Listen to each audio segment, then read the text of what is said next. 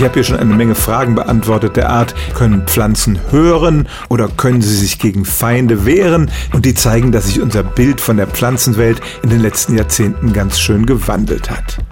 Sie sind eben nicht nur diese passiven Gewächse, sondern sie haben durchaus Sinne und sie können in begrenztem Umfang auf Reize aus der Außenwelt reagieren. Es gibt inzwischen das Feld der Pflanzenneurobiologie, das sich mit diesen Phänomenen beschäftigt, aber traditionelle Botaniker sind doch sehr skeptisch, wenn es darum geht, Begriffe aus der Physiologie von Menschen und Tieren auf Pflanzen zu übertragen.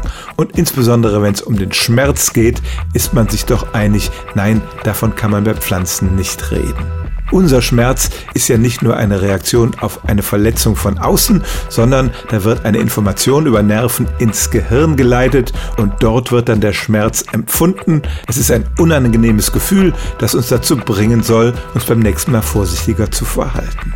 Wenn ein Baum zum Beispiel von Raupen angeknabbert wird, dann kann es tatsächlich so eine Signalleitung innerhalb des Baums geben, die zur Ausschüttung von Giftstoffen führt, sodass dann die nächste Raupe abgeschreckt wird aber eine Pflanze hat kein Gehirn, wo ein Schmerz ausgelöst werden könnte und es würde auch evolutionär nicht viel Sinn machen, denn die Pflanze kann ja den nächsten Angriff nicht vermeiden, etwa indem sie vor einem Feind davonrennt. Also, sie können guten Gewissens in einen Apfel beißen und auch mal einen Baum in ihrem Garten absägen, ohne dass sie Angst haben müssen, damit den Pflanzen Schmerz zuzufügen.